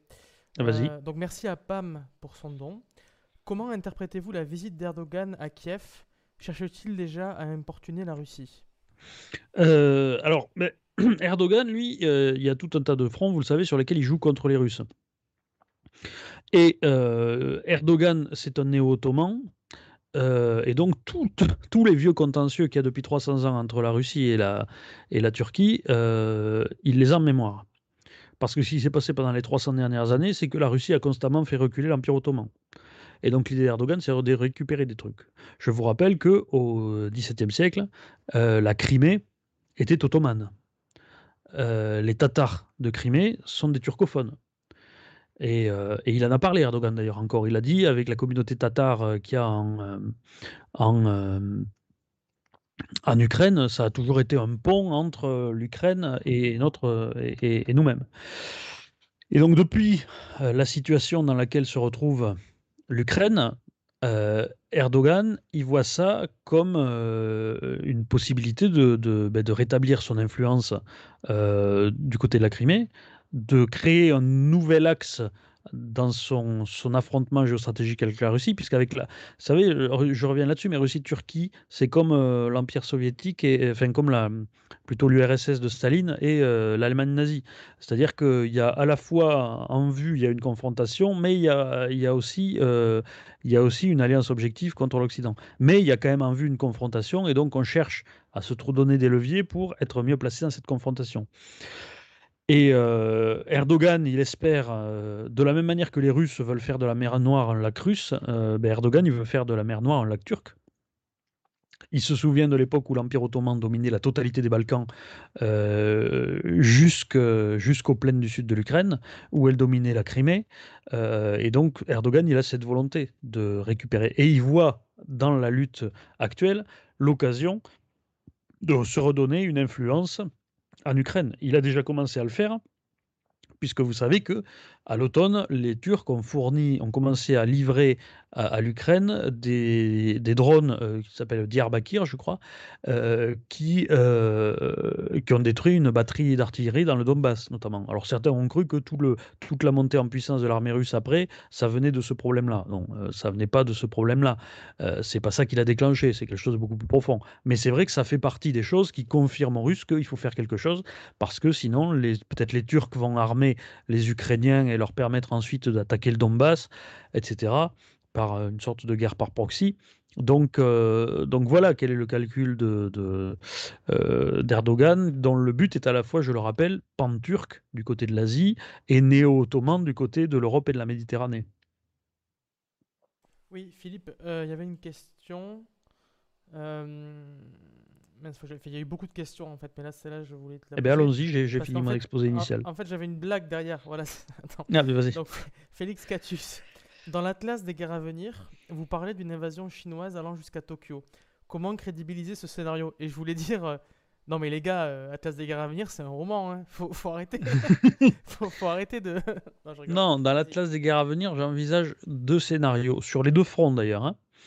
Et je dis juste, et je dis juste que dans le scénario, on va dire la fourchette haute, c'est-à-dire que si, euh, si la Chine arrive au, plus fort de la guerre à un degré d'expansion équivalent à celui qui a été euh, celui de l'Empire du Japon pendant la euh, Seconde Guerre mondiale, c'est-à-dire disons 42-43, euh, effectivement, ça impliquait vraisemblablement une Chine qui arrive à prendre pied au Japon et peut-être notamment à, Tokyo. Bon, je ne dis pas que tout ça est avéré, je dis que c'est dans la fourchette haute. Mais euh, il y a beaucoup de contingences dans la façon dont les choses vont se passer. euh, et, euh, et donc, c'est pas, c'est pas certain, si vous voulez. hein. Il y a l'autre scénario aussi que je dis où ce qui est le scénario le plus bas, où, par exemple, tout pourrait se régler par une guerre par proxy autour de Taïwan ou, ou de l'Inde juste un conflit de montagne en Inde, qui serait l'équivalent de la guerre d'Afghanistan pour l'URSS et qui conduirait à un effondrement de l'État chinois pour d'autres raisons économiques, sociales, etc., avec les mêmes conséquences que pour l'URSS, c'est-à-dire un démantèlement, sans qu'il y ait de confrontation directe avec les États-Unis. Ça, je le dis aussi. La seule chose dont je suis 100% certain, parce que honnêtement, je, euh, tomberais des nues si ce n'était pas le cas, c'est l'issue de cette confrontation, c'est-à-dire le démembrement de la Chine et de la Russie, et le, la prégnance plus forte que jamais de l'Empire américain à l'échelle mondiale. Euh, ça, c'est ce dont je suis certain. Après, le chemin qu'on emprunte pour y aller, c'est... Euh, c'est euh, il faut voir les modèles des occurrences précédentes euh, de ce type de guerre-là. Et euh, donc, forcément, il y a une fourchette hausse et il y a une, en tout cas un arbre des possibles qui s'étend. Vous avez un cône des possibles et vous avez une extrémité et l'autre extrémité du cône. Et, voilà, c'est comme ça que ça fonctionne. Et c'est ça que j'ai expliqué dans l'Atlas des guerres à venir, d'ailleurs. donc, nouveau don, enfin, don de Denis G4. Merci Denis G4. Euh, qui demande quel est l'avenir de l'OTAN après la quatrième guerre mondiale? Ben, Vraisemblablement que euh, l'OTAN perdurera, puisque c'est le noyau de l'impérialisme militaire américain. Et je pense que euh, une, une, Russie qui aura été démembrée, qui aura perdu la Sibérie, etc., et qui se retrouvera un peu comme la République fédérale allemande, euh, ce que ce qu'était la République fédérale allemande par rapport à l'Allemagne, euh, par rapport au Troisième Reich, euh, eh bien, pourrait être intégré dans l'OTAN, pour le coup. en tant que, que, que partenaire. Et vous aurez peut-être d'autres pays encore qui s'étendront. Peut-être que l'OTAN serait, comme il y a déjà un mouvement vers le Pacifique, que le Japon, l'Australie seraient intégrés euh, à l'OTAN, voire même le morceau de Chine qui serait vaincu et qui, euh, euh, qui associé. C'est possible aussi. Hein. la, transformation de l'OTAN en instrument d'alliance militaire de l'empire militaire américain est de plus en plus, de plus, en plus évidente. Et donc, au lendemain de la guerre, je pense que ça serait, ça serait évident que le, ne disparaîtrait pas. Peut-être qu'elle pourrait prendre un nouveau nom, etc. Mais, mais je pense que c'est ces structures qui seraient maintenues. Et d'ailleurs, ça pourrait être le noyau institutionnel de, euh, de l'Empire américain au sens empire euh, transformation en empire romain. Puisque, comme je l'ai expliqué euh, dans la vidéo que j'ai fait, Faut-il quitter l'OTAN il, y a, il, y a, une semaine, le, vous avez deux volets. Vous avez le volet intégration militaire dans l'OTAN et vous avez tout un volet politique avec des assemblées politiques. Et donc, ça peut être utilisé comme un outil de coordination politique impériale, puisque vous savez que même dans l'Empire romain, euh, initialement, vous n'avez pas de. L'Empire romain, c'était. Euh, on a souvent une fausse idée de l'Empire romain qui a évolué tout au long de son histoire. Mais l'Empire romain sous Auguste, euh, c'est une, une, fédération plus ou moins forcée d'un certain nombre d'États. vous avez des provinces qui sont encore en gouvernement autonome, qui sont généralement les provinces sénatoriales, c'est-à-dire qui sont contrôlées par le Sénat de manière politique.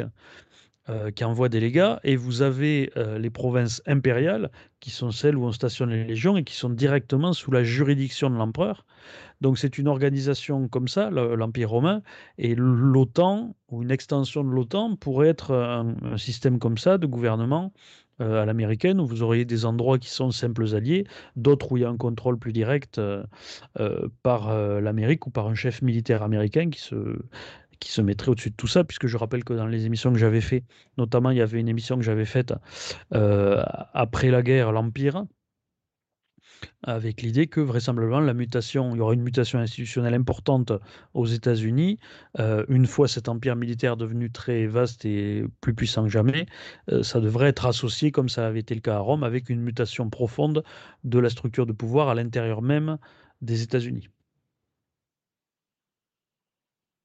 avec une puissance euh, démesurée totalement, encore même par rapport à aujourd'hui, atteinte par l'appareil militaro-industriel, qui correspond au poids politique des légions à Rome euh, euh, dans l'Antiquité. Alors, qu'aurait fait Trump à la place de Biden? C'est une bonne question. Et euh, j'avoue qu'on me l'a déjà posé aussi, et que je me l'étais posé moi-même avant ça, euh, de savoir est-ce que nous en serions là si Trump était toujours là? Euh, moi, je note plusieurs choses. C'est que je, je l'ai déjà appuyé là-dessus. L'élection de Trump avait été une défaite stratégique pour Poutine au plan politique en Europe. Pourquoi? Parce que l'animosité envers les États-Unis, qui était apparue dans une grande partie des pays d'Europe suite justement à l'affaire ukrainienne, etc., avec beaucoup de gens qui étaient pro-Poutine, notamment dans les partis populistes, de droite en particulier, euh, cette animosité s'est effacée avec l'élection de Trump, puisque tous ces gens se sont mis à adorer Trump. Et donc la, la relative poutinolatrie d'une partie des, milieux euh, de droite en Europe euh, s'est évaporée pendant les années Trump, puisque c'était Trump qui était redevenu celui qu'on voulait aimer, c'était le champion. bon. Donc, donc ça avait été une défaite stratégique, puisque c'était un levier d'influence de, de Poutine qui était, qui était très affaibli. Et avec l'élection de Biden et la nouvelle crise ukrainienne, on s'aperçoit que sur les réseaux sociaux, mais bon, c'est pareil dans l'opinion, hein, puisque c'est un thermomètre, euh, la, ce que j'appelle la poutinolatrie de, de, de, qui s'était évaporée est revenue partout. Et je pense qu'elle ne serait pas revenue si euh, Trump avait encore été au pouvoir. Mais en même temps, est-ce que Vladimir Poutine aurait déjà bougé si Trump était encore au pouvoir? Je ne sais pas. Parce que il y avait quelque chose de il y avait quelque chose de dissuadant quand même chez Trump, malgré tout. Et on le voyait même dans les rencontres avec Vladimir Poutine. Moi, c'était, ça me faisait rire parce que vous re-regarderez les images.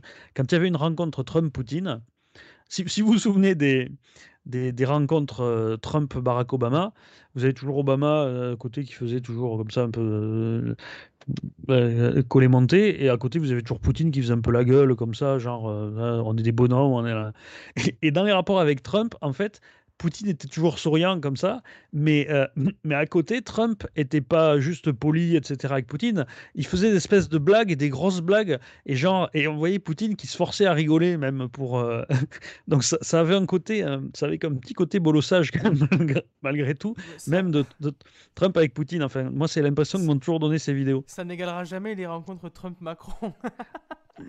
c'était du très très lourd bolossage.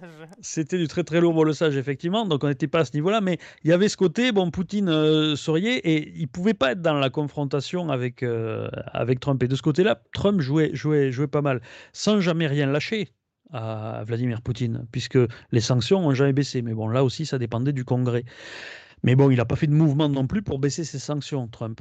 Mais de toute façon, Trump, lui, il pensait que euh, l'important c'était la Chine et que donc euh, la Russie, on pouvait en gros laisser faire ce qu'il voulait parce que c'était pas important. Bon. Euh, le problème, c'est que les, élites, même démocrates, se sont convertis à cette idée-là. C'est-à-dire qu'en gros, il fallait se tourner vers la Chine. Le problème, c'est que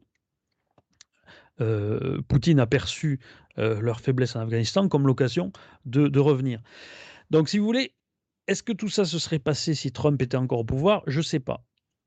J'ai envie de dire non au plan de la relation personnelle et au plan du côté, euh, du côté un peu fou furieux qu'il pouvait avoir et du côté on ne sait pas trop ce qu'il faut attendre de lui, qui, euh, aurait peut-être dissuadé encore quelques années euh, les Russes.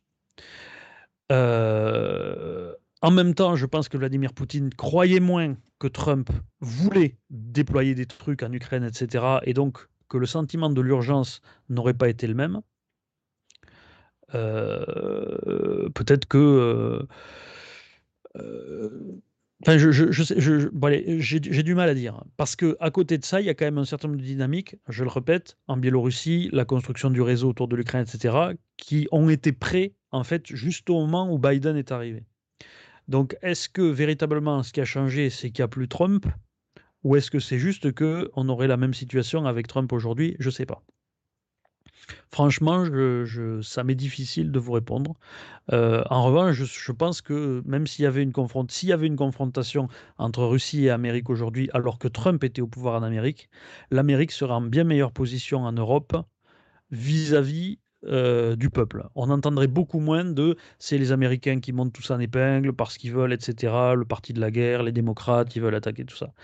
Ils ont besoin d'une guerre parce qu'ils n'aiment pas les Russes, euh, tout ça. Ça se serait pas dit si ça avait été Trump qui avait été au pouvoir. Par contre, je pense que les élites européennes auraient eu du mal avec Trump, peut-être, hein, face à Poutine et que la désunion de l'OTAN aurait peut-être été encore plus grande parce que euh, ben, tout simplement il y avait cette vieille idée euh, c'est Trump qui nous aime pas, il veut sortir de l'OTAN, il n'est pas fiable, etc. Alors que c'est lui qui a déployé des troupes en Pologne quand même pendant que l'Allemagne foutait rien hein, et que Angela Merkel disait ah on doit prendre notre défense en main parce qu'on peut plus compter sur les États-Unis. N'importe quoi. Bon, donc euh, donc voilà, je peux pas donner de réponse tout à fait affirmative sur cette question. Il y a des éléments dans les deux sens, selon moi. Je vous rappelle, si vous n'êtes pas encore abonné à euh, ma chaîne personnelle, de cliquer sur le lien euh, dans la description et de le faire pour ne pas rater nos autres émissions si celle-ci vous intéresse. Et je vous rappelle la même chose, euh, je fais sur cette chaîne des one-man shows deux fois par semaine, des, seuls en scène. enfin, en l'occurrence, sont les deux. donc je remercie Zach pour son don. Et il pose la question pourquoi les régions sibériennes seraient libérées Hormis quelques populations turques, entre parenthèses minoritaires, il n'y a pas d'identité locale autre que russe? Euh... Ben, je sais, mais euh, si vous voulez, euh, à Kaliningrad, qui était Königsberg, et je le rappelle, il n'y avait pas vraiment d'autre identité euh, que qu'allemande, si on va par là. Hein en tout cas, il n'y avait pas d'identité euh, russe à, Kaliningrad, et pourtant Kaliningrad est un territoire russe depuis 1945 maintenant. Euh, le, démembrement du vaincu, c'est quelque chose qui ne répond pas nécessairement à des considérations de ce type-là. Voilà, tout simplement. Un pays qui est vaincu, s'il a perdu son intégrité, vous pouvez avoir des mouvements de population. Je rappelle qu'il y a des millions d'Allemands qui ont été, euh, qui se sont déplacés, hein, des tas d'Allemands des Sudètes qui sont repartis vers l'Allemagne, etc. en 1945. Et euh, donc vous avez eu des épurations ethniques. Alors je ne vois pas effectivement qui cherche l'épuration ethnique des Russes dans l'extrême-orient russe. Mais déjà, il faut voir dans quel état il sera à la fin d'une guerre. Euh, et puis, euh, encore une fois, un vainqueur peut décider de lui-même, en fonction de la, puissance qu'il a sur le territoire, mais même sans puissance, sans avoir d'occupation militaire sur le territoire, puisque euh, l'Allemagne, en 1918, n'a pas été, n'a pas été occupée, hormis dans la Roure. Et, et, euh, et pourtant, on l'a, parce qu'il faut bien se rendre compte de ça, l'Empire allemand n'était pas démembré territorialement au moment où l'armistice a été signé. L'Empire allemand a été démembré par le traité de Versailles. Donc des années après, euh, enfin un an après la défaite, et, euh, euh, et, donc c'est par traité qu'on a fait admettre au vaincu de faire ceci, cela. On ne lui a pas fait par la, par la force. Enfin, je veux dire, il n'y a pas eu besoin de l'envahir totalement pour dire voilà maintenant ça c'est plus à vous. Non, non. Si on a redessiné les frontières et on a fait signer un traité à celui qui était vaincu et donc qui n'avait pas d'autre choix que de signer. Donc euh, à partir du moment où pour prévenir la résurgence de son adversaire, l'Amérique cherchera vraisemblablement à le démembrer euh, et notamment le privé de ces territoires d'où elle tire une grande partie des ressources qui lui auront servi à étendre à nouveau son influence en Europe, en particulier le gaz, euh, je pense que ça sera fait euh, pratiquement artificiellement. Ça pourra s'appuyer sur quelques, quelques notions ethniques ou ethnogéographiques, mais ça sera avant tout une volonté du vainqueur.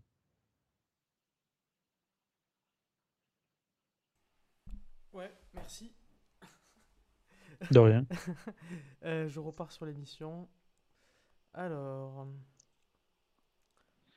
les questions s'affichent. L'Inde rejoindra-t-elle l'OTAN? Alors c'est une bonne question. Euh, moi, je pense que l'Inde, qui est encore dans une, une, une période ascensionnelle au plan nationaliste, au sortir d'une euh, guerre, n'aurait pas besoin euh, d'y être et vraisemblablement n'aurait pas envie d'y être puisque puisqu'elle aurait sa volonté propre de maintenir son indépendance, qu'elle a le volume démographique suffisant pour y prétendre, puisque ce sera, si ce n'est pas déjà, hein, question de chiffres à, se poser, le pays le plus peuplé du monde. Si la Chine est démembrée, en plus, elle sera d'autant plus le plus peuplé. Euh, euh, et, donc, je pense pas qu'elle aura envie d'être intégrée. Au contraire, je pense qu'elle fera partie euh, des pays avec, avec ce que j'estime être le futur empire pan-turc. cette domination turque qui s'étendra à l'Asie centrale et peut-être à l'Ukraine d'ailleurs, hein, en fonction de, de, de, de l'outcome du résultat de la guerre dans, et d'où où il y aura eu des mouvements de troupes, etc. L'Ukraine pourrait faire partie de la sphère turque. Euh, ce seront, je pense, les deux grands États ou ensemble d'États qui seront euh, pas alignés et pas intégrés directement à l'Empire américain. Ce qui serait en plus cohérent, si vous voulez, avec le fait que, je crois que je l'avais expliqué dans une émission la dernière fois, euh, l'année dernière, que la thalassocratie avance de plus en plus vers le cœur du monde asiatique. Et vous avez d'abord l'Angleterre, d'accord? Ensuite, vous avez, euh, vous avez le, le, les États-Unis. Euh, et donc, au fil des guerres, vous avez donc la France qui est intégrée à l'ordre international, euh, démocratique, on va dire, pour aller vite. ensuite, vous avez l'Europe centrale avec, avec l'Allemagne. Et donc ensuite, vous auriez la Russie, la Russie. De l'autre côté, dans le Pacifique, vous avez donc euh, l'Angleterre qui a étendu son influence vers les États-Unis. Ensuite, les États-Unis ont pris le relais et ils ont étendu leur influence sur euh, le Japon et la Corée du Sud. Et donc encore, ils progresseront vers la Chine. Et donc ça veut dire qu'on se resserre de plus en plus. Les marges du continent de l'île monde euh, eurasiatiques sont de plus en plus grignotées et on va vers le cœur. Et ce que vous retrouvez finalement au cœur, c'est quoi? C'est cet espace entre la Turquie et, euh, et l'Inde. Et donc je pense que tout cet espace-là sera ce qui restera et qui continuera à résister à la domination euh, anglo-saxonne, enfin qui est de moins en moins anglo-saxonne, disons qui est américaine, l'Amérique étant de plus en plus autre chose qu'anglo-saxonne. je pense que donc c'est cet espace qui continuera à résister à ça il y aura peut-être encore une guerre dans 50 ans où ce dernier bastion tombera et où à ce moment-là, la domination américaine sera totale avant de commencer à se, se gangrener de l'intérieur et de se disloquer dans le siècle qui suivra. Question de Bam Bam Boum Boum. Qui est votre philosophe préféré et pourquoi?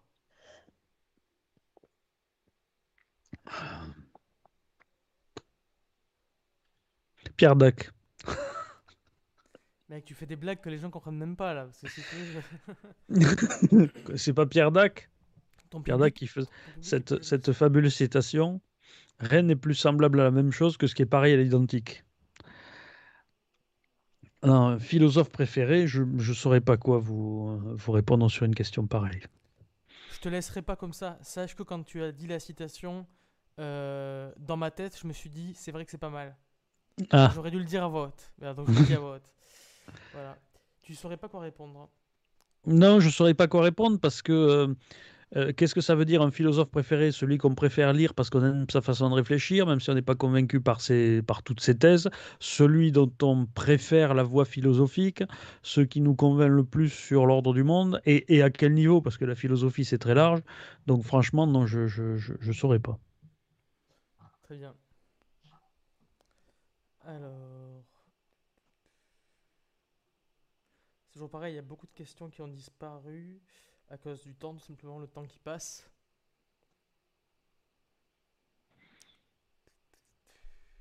Et si vous estimez que l'émission est trop courte et que vous voulez plus de Philippe Fabry et de Léo Portal, n'hésitez pas à aller en description et à vous abonner à notre chaîne. Notre chaîne, putain c'est beau.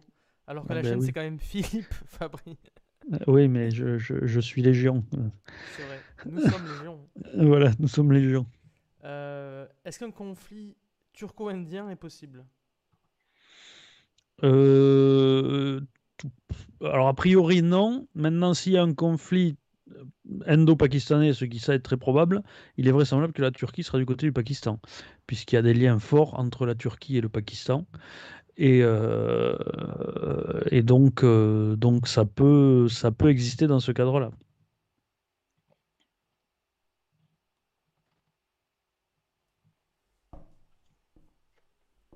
Depuis l'Afghanistan, les États-Unis n'avaient-ils pas une position dominante sur la Chine et la Russie? Euh, alors, je ne sais pas dans quel sens cette question, une position dominante sur la Chine. Euh, les Américains, forcément, étaient au fait de leur puissance au moment de l'Afghanistan et dans les années 2000, euh, puisque c'est là qu'ils ont pu intervenir partout de manière unilatérale, en, Afghanistan, en Irak, et que personne n'osait rien leur dire. Effectivement, c'était là qu'ils étaient au sommet de leur puissance. la Chine n'avait pas encore assez rattrapé. Et euh, même si on, voyait la rattraper, c'est à ce moment-là qu'on a commencé à parler du fait qu'elle finirait par dépasser les États-Unis, mais, euh, mais ce n'était pas encore le cas. Et euh, la Russie, elle, elle commençait à peine péniblement à se, à se, à se remettre d'aplomb avec, avec sa forte croissance des années 2000, mais son appareil militaire était complètement has-been, et ce n'est que dans les années 2010 qu'il s'est véritablement rétabli et qu'il est redevenu extrêmement efficace. Et aujourd'hui, l'armée russe est, très solide. Question de Hamza. Est-ce qu'en cas de trop grand zèle de la part de la France dans l'affaire ukrainienne, ne risquerons-nous pas de nous faire chicoter par les Russes via Wagner au Mali et en Afrique? Alors, je pense pas que les Russes vont nous attaquer directement là-bas, euh, parce qu'ils en ont pas besoin. Euh, c'est déjà c'est le merdier en Mali. En plus, euh, dans l'armée française, euh, les gens euh, pensent depuis la fin de l'opération Serval que, que ça servait à rien de rester là. Alors après, on a fait l'opération Barkhane, mais cette idée de faire la police en permanence dans la région, ça, ressemble un peu à notre Irak ou à notre Afghanistan. Donc c'est contesté. voilà,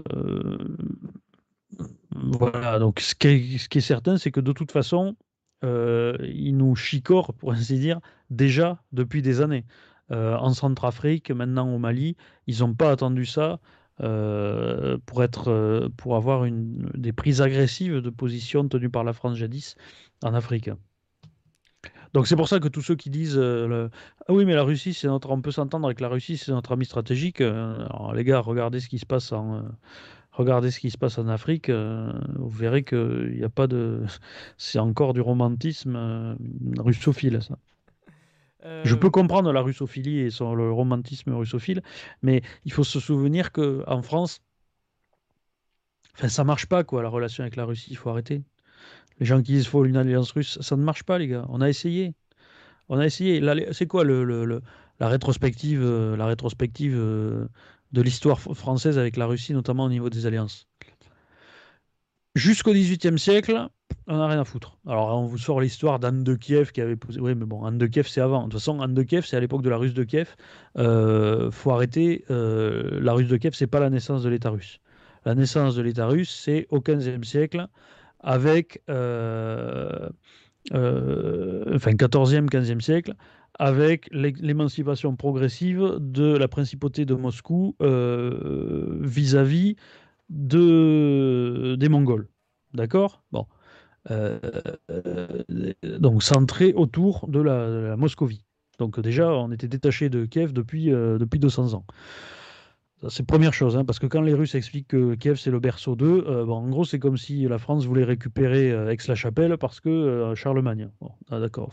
Bon, euh, déjà, première réalité. Ensuite, 18e siècle. Jusqu'au 18e siècle, on s'en foutait. Euh, Louis XIV n'avait même pas voulu recevoir Pierre le Grand. Il estimait que les, Russes, c'est une espèce de barbares, euh, que ces gens n'étaient pas intéressants. Donc on commence à avoir de vraies relations au 18e siècle. On s'allie avec eux pendant la guerre de 7 ans. Et ils nous lâchent un an de la fin, enfin, ils ne savaient pas que ça serait la fin, mais ce qui a précipité notre défaite dans la guerre de 7 ans, c'est qu'ils nous ont lâchés euh, en, 1762 et la guerre a pris fin ensuite en 1763. Bon, on a perdu, c'est une énorme claque puisqu'on perd euh, toutes nos possessions dans les Indes, nos possessions en Amérique du Nord, enfin c'est une catastrophe, hein, la fin de la guerre de 7 ans. Bon. Complètement discrédité militairement la monarchie française. Ensuite, nous avons les guerres de la Révolution et de l'Empire où nous sommes ennemis avec les Russes. Pendant les guerres napoléoniennes, ils sont ennemis avec nous et ils nous attaquent chaque fois qu'on est faible. Et quand on est fort, ça devient des espèces d'alliés un peu foireux. Et puis à la fin, ils finissent par nous envahir. Bon. 19e siècle, ils s'allient avec les Allemands pendant que les Allemands nous mettent une branlée et nous prennent l'Alsace. Très bien. 1914, on est allié avec eux. C'est à cause d'eux qu'on entre en guerre parce qu'ils ont décidé d'aider les Serbes et nous, on a décidé d'aider les Russes. Du coup, les Allemands nous déclarent la guerre. Donc, on entre en guerre contre l'Allemagne et ils nous lâchent avant la fin. 1917, révolution russe. Donc, ils se barrent et on se retrouve avec les Allemands sur le dos. Très bien.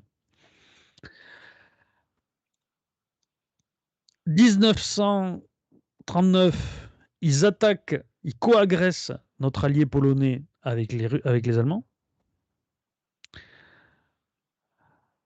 Entre 1945 et 1990, ils pointent leurs missiles sur nous. Et depuis, ils nous grignotent en Afrique, notamment. Bon. Donc, j'ai envie de dire, les gars, quand on parle de la tradition, d'alliance russe, etc., j'ai envie de dire, mais de quoi vous me parlez quoi? Je veux dire, ça marche pas. Moi, j'adore la Russie, euh, la culture russe, je trouve ça magnifique. Il y a une espèce de de- de- de- d'appréhension de, la vie, de, mysticisme, de philosophie de la vie russe qui est tout à fait fascinante. J'adore la musique russe, les chants traditionnels russes, le, euh, Rachmaninov, euh, les tableaux d'Elia Repin, enfin, les chants traditionnels russes, j'adore, j'adore vraiment. En la plus, je trouve que c'est une belle langue. La vodka, la neige.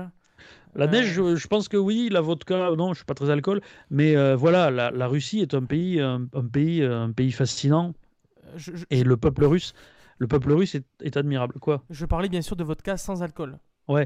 Mais, euh, mais, euh, mais si vous voulez, il y a un moment où c'est comme avec une belle fille où vous vous rendez compte que ça marche pas, quoi, qu'elle est toxique pour vous, euh, qu'il faut que vous pouvez pas.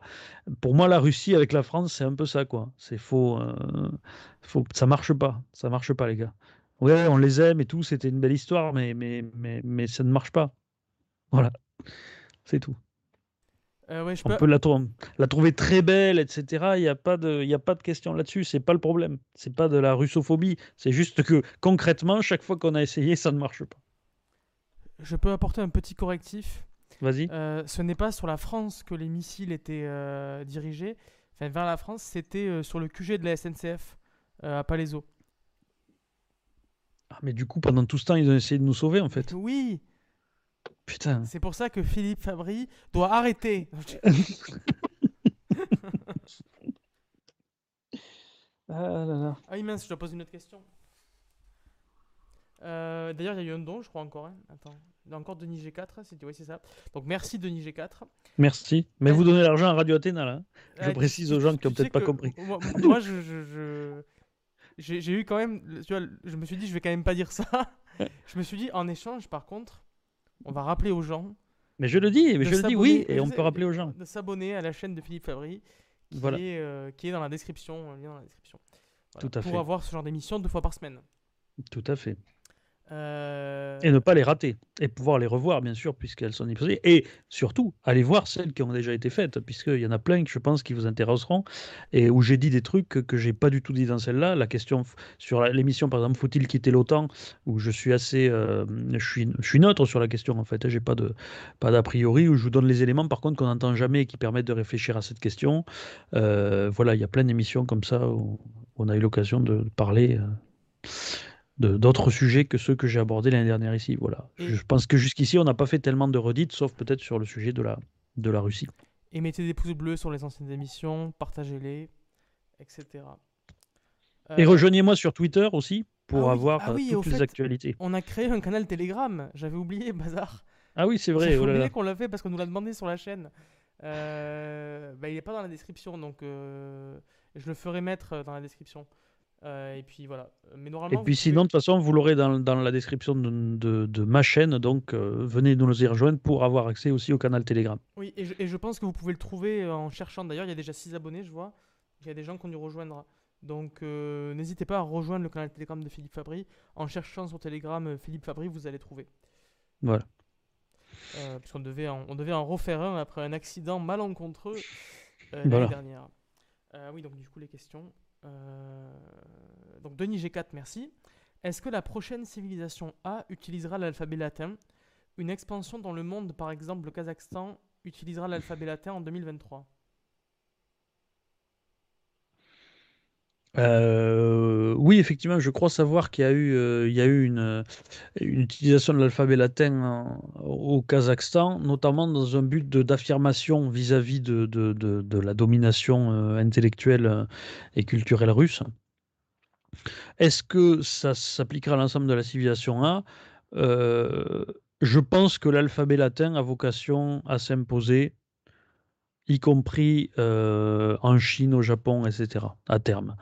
Euh, je pense que, bon, bien sûr, il y a le vecteur de l'anglais, mais euh, il y a aussi le fait que, si vous voulez, alors je vais pas comparer à ce qu'a été, ce que ça a été pour les, les Gaules, parce que les, les- ils ils avaient même pas de, ils avaient même pas de, d'écriture, ils écrivaient pas les mecs. Mais malgré tout, quand même, si ça a eu ce rôle-là, l'alphabet latin et la langue gauloise a pratiquement disparu et a été remplacé par l'alphabet, euh, par, le, latin, bon, même s'il a pris pas mal de mots de, gaulois euh, en France, euh, par, grâce à la force de l'écrit et de l'écrit romain. Alors bien sûr, en Chine, les Chinois ou les Japonais et, et d'autres pays d'ailleurs aussi en, euh, je crois qu'il y a un alphabet euh, coréen, il y a enfin un alphabet, un système d'écriture en tout cas, je ne le connais pas bien. Euh, il y en a aussi en, Inde. Et en Inde, déjà l'alphabet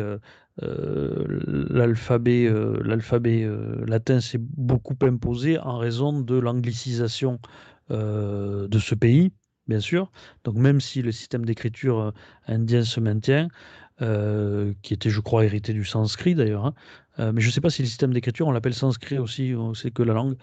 Euh, ça serait intéressant, il faudrait que je regarde. Euh, donc je pense qu'il y a quand même une supériorité de l'alphabet sur toute autre forme euh, d'écriture, hein, puisque c'est du, euh, du phonétique.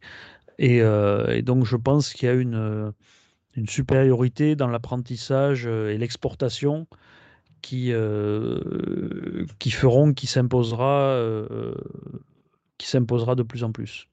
Voilà. Ou peut-être un mix, ça, ça serait peut-être une, une version nouvelle. Mais en tout cas, bon, l'alphabet, ça reste quand même quelque chose de très phonétique hein, comme façon d'écrire et euh, qui, s- qui est, qui est, qui est pas du, qui correspond pas du tout au, euh, au mode d'écriture idéogrammique qu'il y a comme en, en Chine. Je me démute. Euh, Il y a eu une, petite séquence marrante aussi euh, dans le chat, puisque quand on t'a demandé euh, quel était ton philosophe préféré et que tu n'as pas su répondre, il y a eu qui est votre journaliste préféré et pourquoi? Cela dit, c'est une question sérieuse, ça je te la reposerai après. Qui est votre économiste préféré et pourquoi? Quelle est votre recette de cuisine préférée et pourquoi? Euh, Quelqu'un a mis est-ce que? Finalement, tu peux répondre. Ton journaliste préféré, t'en as un? Un journaliste préféré?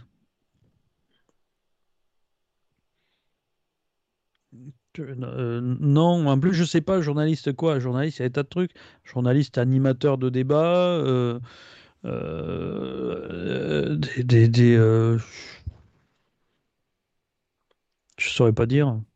Journaliste, je, je, je, Est-ce que, je- est-ce que tu peux citer un journaliste? Oui, bon, si je dois en donner un que j'aime bien, sauf que, en même temps, c'est mon adolescence, parce que j'écoutais ses émissions à la radio. euh, ensuite, j'écoutais à l'époque où c'était lui qui faisait C'est dans l'air, et puis j'ai souvent eu l'occasion, j'ai toujours trouvé assez neutre et bien, c'était Yves Calvi, Ah, mais c'est, marrant parce que moi, j'allais parler d'Éric Nolot et Éric Nolot et Yves Calvi étaient dans la même classe au lycée, je crois. Ah bon? Je savais pas. Eh oui. Ouais, mais Nolo, euh, No- Nolo, c'est pas vraiment un journaliste. hein. C'est un. Non, euh, personnalité médiatique, disons. Oui. ouais, ouais, ouais. Mais ils étaient dans la même classe, donc tu... je te le sors. Je- d'accord. Euh, économiste préféré? Oh, Friedrich Hayek, parce que c'est celui dont je me sens le plus proche. euh, c'est celui dont je me sens le plus proche intellectuellement, euh, dans les préoccupations qu'il a en plus, parce qu'il s'est beaucoup intéressé au droit aussi. Donc, euh, donc je pense que je suis très très hayekien. ouais. Oui, en plus, vous avez un point en commun puisque vous avez tous les deux eu un prix Nobel. Voilà, tout à fait. Euh, quelle est ta recette de cuisine préférée? Euh, ma recette de cuisine préférée. Je suis pas forcément sur le, le plus sur les plats euh, sur les plats cuisinés moi. Moi, enfin, ma recette de cuisine ou mon plat préféré? Si on me demande mon plat préféré, ce que j'ai toujours envie de manger, c'est une côte de bœuf. Euh, voilà, classique. Euh, en revanche, mon plat cuisiné préféré, euh, il y a plein de choses que j'aime beaucoup et je, je, j'aime bien la variété, moi. J'aime pas accumuler, donc euh, je saurais pas vous dire. J'aime un tas de trucs que, beaucoup de gens ne mangent pas. Du, de, de- euh, les tripes à la sauce tomate, par exemple, euh, qu'on appelle aussi gras double. Ça semble-t-il, ça dépend de la, la région. Jamais compris pourquoi on appellerait ça du gras double, vu que c'est des tripes. Mais euh, et en- notamment le tripou. Le tripou, c'est une autre version encore. C'est beaucoup plus fin que la tripe, mais c'est c'est donc c'est mes racines. Qu'est-ce que j'aime? J'adore les lentilles cuites dans la graisse et bien, euh, bien épaisses comme ça. Mais je vais pas commencer à parler de bouffe parce que sinon ça va être ridicule et, et je sens que d'aucuns utiliseront ça pour faire des séquences humoristiques sur moi. Euh, j'aime beaucoup le bœuf bourguignon. Oui, mais on t'a pas posé la question à toi. Ouais, je sais, mais quelque- non, mais je me suis dit, je me suis dit, on m'a pas posé la question. Puis je me suis dit que je m'en foutais un peu, tu vois, et que pouvoir Ouais. évoquer tous ces plats, j'avais envie de rajouter. Donc moi, je veux savoir, est-ce que t'aimes le bœuf bourguignon? J'aime bien le bœuf bourguignon, ouais. Euh, ok. Alors question de Pétula France que je pose parce que c'est un peu un, euh, un défi et je pense que tu vas le relever. Parce qu'elle dit, l'historionomie ne nous aide pas à comprendre la tyrannie sanitaire du Covid.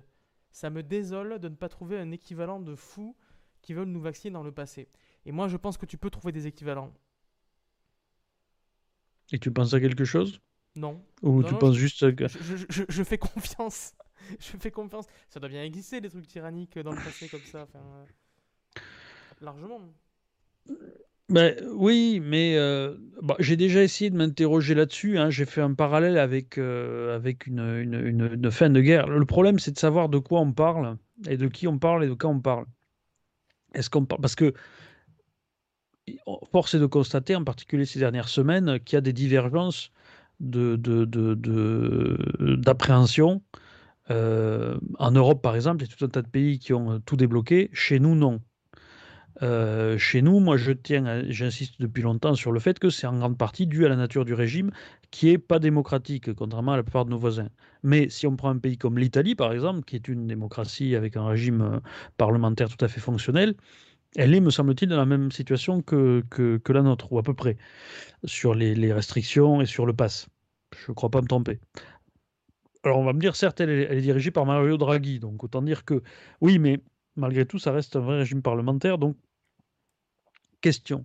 Donc je ne sais pas en quoi c'est dû véritablement à notre, euh, euh, à notre système politique, ça. Et puis après, vous avez aussi le Canada. Euh, le Canada qui, euh, qui rencontre aussi des difficultés euh, du même ordre que nous, puisque le, le- les, convois des, des, des, des, le, Freedom Convoy, c'est c'est un peu des gilets jaunes canadiens hostiles au pass, au pass enfin, voilà, la vaccination obligatoire. Donc pour moi, les parallèles à trouver, si on en trouve, ils sont plutôt à aller chercher dans certaines dérives autoritaires de certains États, euh, dans certaines conditions qui ne sont pas forcément sanitaires. Donc c'est pour ça que je fais le parallèle avec, euh, avec les Dioscures euh, de l'Allemagne, euh, donc Ludendorff et Hindenburg, euh, la dictature militaire euh, dans l'Empire allemand à la fin de la guerre, de la Première Guerre mondiale, qui se rapproche de ce qui se passe un petit peu chez nous, je pense.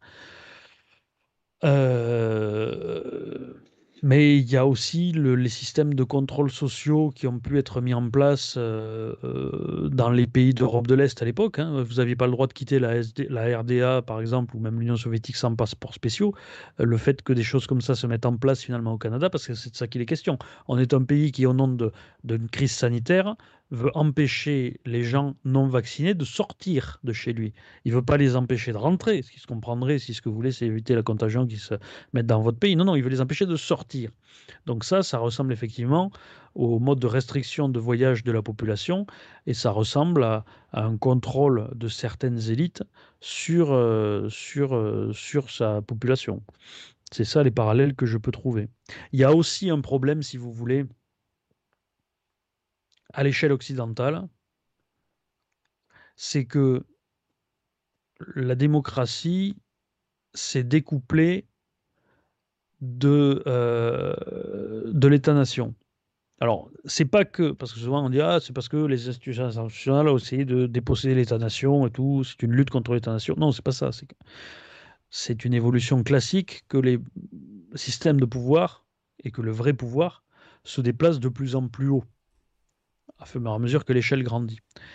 Et ce qui s'est passé avec l'intégration de l'Occident, la mondialisation, tout ça, c'est qu'effectivement, aujourd'hui, le pouvoir, il est dans les instances internationales non élues. Euh, il est dans les, élites économiques transversales, hein, ce qu'on appelle euh, l'hyperclasse. Euh, et, les États-nations sont réduits à des échelles locales, en fait.